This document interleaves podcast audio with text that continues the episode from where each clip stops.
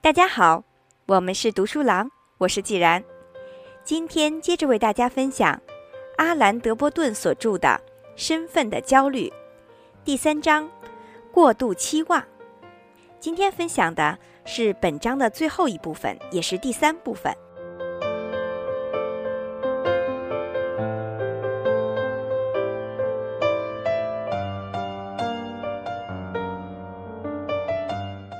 大众传媒的迅猛发展，使得人们对自身的期望变得更高了。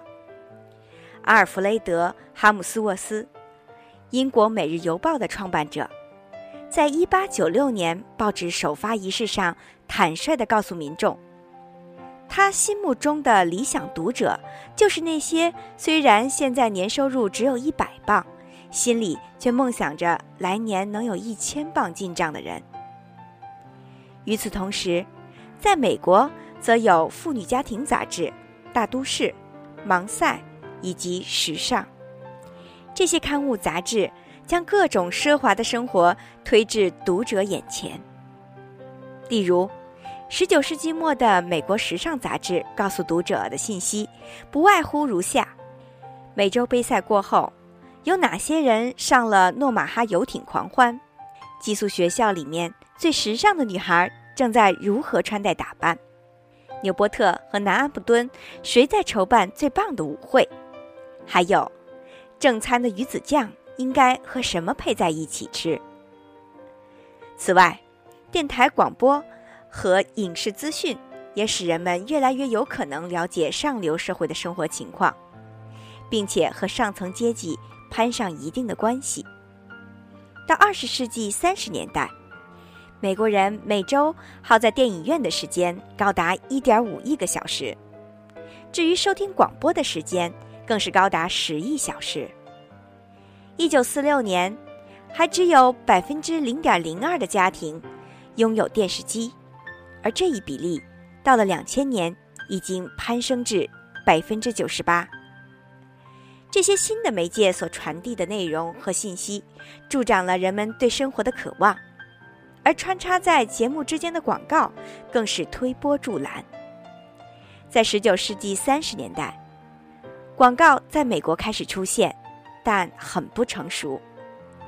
到了一九零零年，它却已发展为价值五亿美元的重要产业。正是在一九零零年，尼亚拉加大瀑布的一侧竖起了可口可乐的巨型标志，而在峡谷上。漂浮着，则是美能牌浴室清洁粉的巨幅广告。有些人质疑现代社会的优越性，对于这些质疑，现代社会的热情拥戴者很容易找到还击的证据。只要列举出现代社会制度为他的人民所创造的巨大财富，就足以令那些怀疑者无以招架。亚当·斯密在《国富论》中。将现代社会令人惊叹的生产能力同原始的狩猎和采集所能获得的生活资源进行了无不嘲弄的比较。在斯密看来，人类的早期社会近乎于赤贫，生产所得的粮食远不能填饱人们的肚子，基本的生活物资都是相当短缺的。稍有不测，人类就无法照顾儿童、老人以及社群中的贫困者。只能任凭各种野兽吞噬它们。然而，现代社会改进了人类的生产方式，以及开始有了私密所称谓的劳动分工，能够为所有的社会成员提供必需的生活用品。只有无知者、心怀浪漫情绪的人，才会希望倒转回先前的社会，因为在现代社会里。就连最下等、最贫困的劳动者，只要勤勉节俭，也比野蛮人享受更多的生活必需品和便利品。享受的生活必需品和各种便利，就远非是任何原始人所能够祈求的。然而，就在《国富论》发表的二十二年前，现代社会出现了一种让人深感不安却很有说服力的声音。这声音近乎怪异，表达的是一种对原始人的羡慕。这声音的源头就是卢梭。在《论人类不平等的起源和基础》中，卢梭提出了这样一个问题：若将现代人同原始人进行比较，其结论是否和绝大多数人固有的想法大相径庭呢？因为二者之中，生活更如意的，在卢梭看来，显然是原始的野人。卢梭的主要论点基于对财富的诠释，他认为，财富并不代表占有物的多少，而是拥有多少我们渴望得到的东西，它是相对的，相对于人们的欲望。任何时候，不管我们占有的财物多么丰富。只要我们还在追求某种我们不可能得到的东西，我们就谈不上富有。相反，如果我们总是满足于我们现实拥有的东西，不管我们实际上占有的东西多么匮乏，我们都是富有的。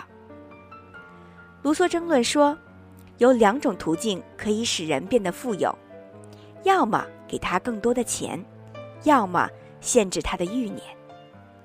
至于前者，现代社会无疑是非常成功的，但它在使人们有更多的金钱的同时，也在不断的挑动人们的物欲，使人们对本可以引以为傲的成就不以为然，让人们觉得更加富有。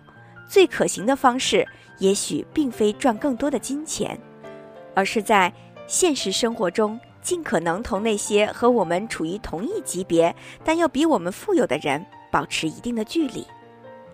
在情感方面，也应该疏远他们。我们未必要争取成为一条更大的鱼，相反，我们应全神贯注，努力使自己周围的鱼儿不比我们大。这样，我们自身的大小才永远不可能成为我们的心头之患。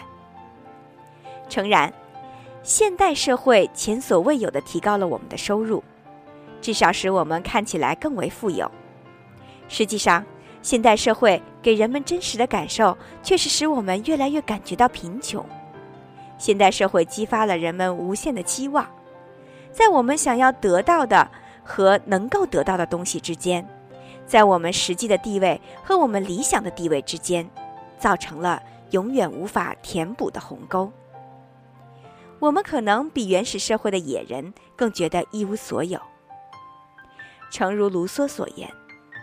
他的判断在此到达了最令人难以信服的地步：原始的野人只要有一块屋顶遮住他们头顶的天，几只苹果和坚果填饱他们的肚子，在晚上拨弄某些粗糙的乐器来聊以自慰，或者用石斧做成的渔船来消磨时光，他们心中的满足就无以复加了。卢梭对现代人和野蛮人之间的幸福程度的比较。使我们很自然地联想到詹姆斯所说的期望对幸福的决定作用。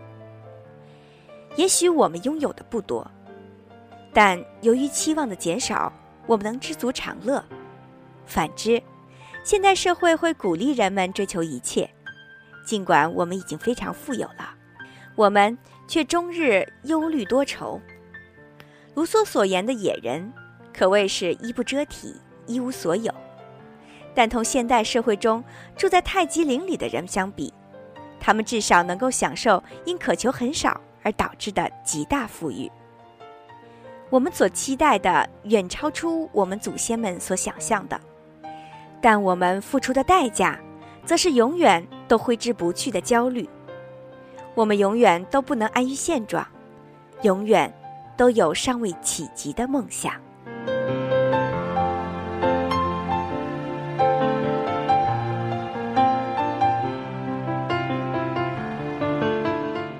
今天就为大家分享到这里，感谢您收听阿兰·德波顿所著的《身份的焦虑》第三章“过度期望”。今天为止，我们已经分享完毕了第三章，下一次我将为大家分享第四章“精英崇拜”。精彩内容敬请关注。我是既然，我们是读书郎，谢谢收听，再见。